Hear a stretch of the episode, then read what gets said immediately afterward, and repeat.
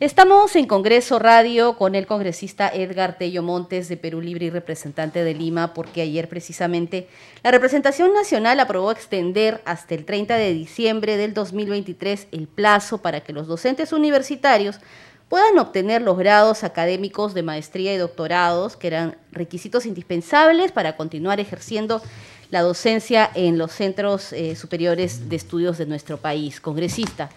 ¿Cómo está, congresista? Usted es autor de esta iniciativa legislativa aprobada ayer por el Pleno. Sí, buenos días. Y pensando siempre en los maestros, en la educación, y parte de la educación son los estudiantes universitarios y los maestros universitarios que veían con gran preocupación que se les amplíe el plazo para poder regularizar su grado de maestría y doctorado.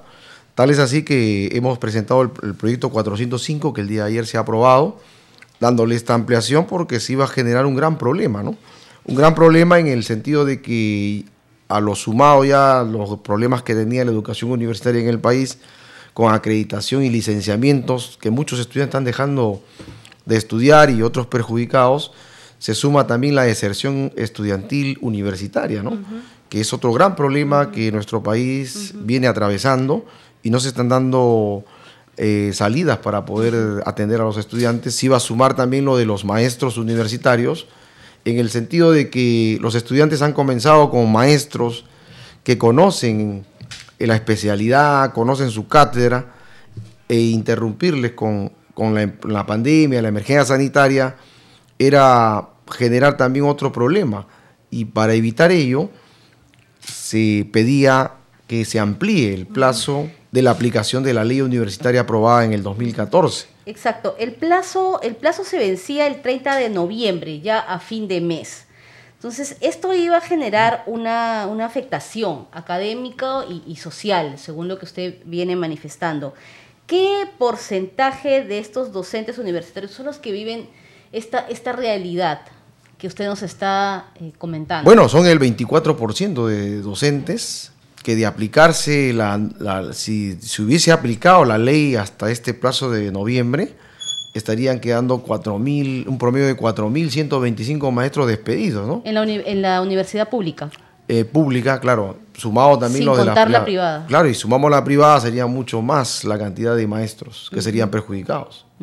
¿Y por qué estos maestros no pudieron eh, continuar logrando obtener sus, grados, que, era el requisito para continuar enseñando. Si para que los oyentes puedan entender, congresista. Si bien es cierto de que les han dado un plazo para que regularicen, pero también debemos tener en cuenta que también tienen familia, tienen otras proyecciones, y de acuerdo a la ley universitaria, ellos deberían ser homologados también en sus remuneraciones, ¿no? Y el costo de vida en el país ha crecido últimamente que ha hecho un poco imposible también que puedan regularizar sus estudios de maestría y doctorado.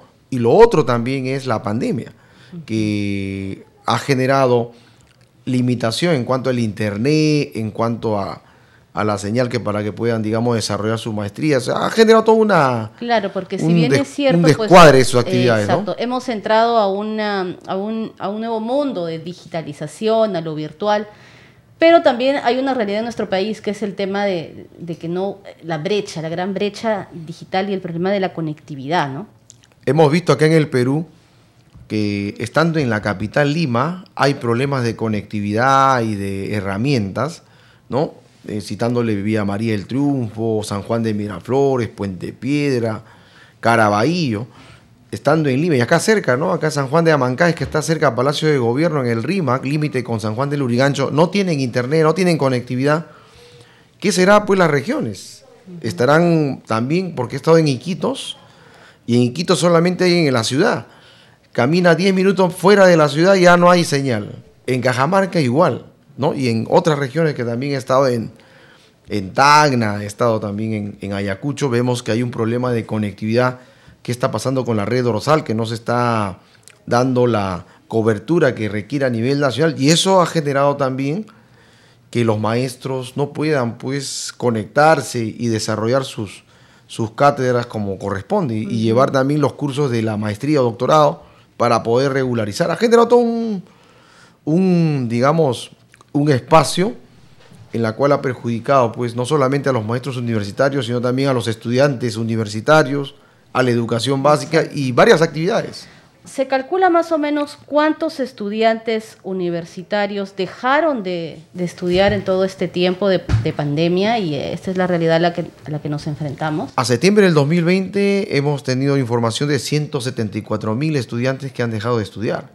Entonces es una cantidad bastante considerable que en la normalidad ya del proceso de, de retornar a clases presenciales debe atenderse para que la mayoría de población estudiantil pueda nuevamente acudir a las aulas, ¿no? aunque aquí también afectan problemas económicos, sociales, laborales, que ya es un tema social que también a nivel de gobierno tiene que atenderse para poder resolver este problema que afecta a toda nuestra población en el Perú. En ese sentido, congresista, el Pleno del Congreso aprobó también en su sesión plenaria de ayer extender el bachillerato automático hasta el 2023 y con ello pues una modificación a la ley universitaria, ¿no? Es una atención a un pedido de los estudiantes, dada la emergencia sanitaria también, de darle las facilidades, porque en estas condiciones de la gran brecha que se ha generado por la emergencia sanitaria, de todas maneras afecta el normal desarrollo y el normal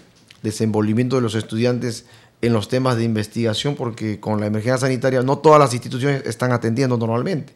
Están algunas en trabajo remoto y se hace justo y necesario que esta, plan, esta eh, eh, digamos, ampliación beneficie a muchos estudiantes y al 2023 que ya debe haber el, retorno progresivo a la, a la actividad presencial, ya puedan también tener todas las condiciones para poder presentar sus trabajos. En otro tema, mire, a través de un comunicado, el Ministerio de Educación ha confirmado que en marzo del 2022 ya se retornan las clases mm. presenciales en todo el país. Lo que se tiene que garantizar ahora por parte del Estado, del Ministerio de Educación, es que las instituciones educativas cuenten con los servicios básicos, cuenten con la red de Internet, y también cuenten con las herramientas tecnológicas, porque una vez más vemos que estando en Lima no hay la conectividad ni herramientas y tampoco no hay los servicios básicos. Hemos estado en Lurín, en el colegio Miguel Grau, y estando en la zona urbana no tiene agua ni desagüe. Y en otros colegios de Lima Metropolitana también están en la misma condición. Hemos estado en Piura, en el centro poblado La Tortuga, por decir un lugar, tampoco cuentan con agua ni desagüe. Hemos estado también en el asentamiento humano Munich en, en Iquitos y hemos visto también que no hay. Entonces, incluso ahí hemos visto eh, también el barrio Florido en, en Iquitos, que no cuentan con agua ni desagüe y más bien los colegios... medidas sanitarias. Claro, los colegios no cuentan con la infraestructura adecuada y más bien en Iquitos hemos visto pues, que los estudiantes, si no hay la inversión, han venido desarrollando sus actividades con, conviviendo con murciélagos, ¿no? Porque vemos todas las evidencias de los murciélagos en Iquitos y creo que esas condiciones se tienen que mejorar de aquí para adelante para poder tener este, una mejor... Eh, un mejor retorno a las clases en marzo del 2022, como lo anunció el presidente de la República. Vemos también que ya el Ministerio de Educación ha cumplido ya con, o viene cumpliendo, ¿no? Con las vacunas que ya más del 60% de la población está vacunada y dentro de ellos nuestros jóvenes estudiantes que ahora ya se están vacunando mayores de 12 años y eso tiende a, dar una buena, buena, digamos, medida de protección a la población y a nuestros estudiantes. Vemos también que, que hay todo ese proceso de avance, de prevención y esperamos que acá a marzo el Ministerio de Educación garantice las actividades y las infraestructuras para que nuestros estudiantes lleguen con total normalidad. Muy bien, congresista, le agradecemos por haber estado con nosotros en Congreso Radio y le deseamos éxitos en su gestión y hasta cualquier momento para continuar hablando de su labor parlamentaria. Muchas gracias, señorita. Gracias. Bien, congresista, hasta pronto. Teníamos entonces al congresista Edgar Tello de la bancada Perú Libre que conversaba con nosotros esta noche aquí en Congreso Radio para comentarnos un poco, hacer un balance de los temas educativos aprobados ayer durante la sesión del Pleno del Parlamento Nacional.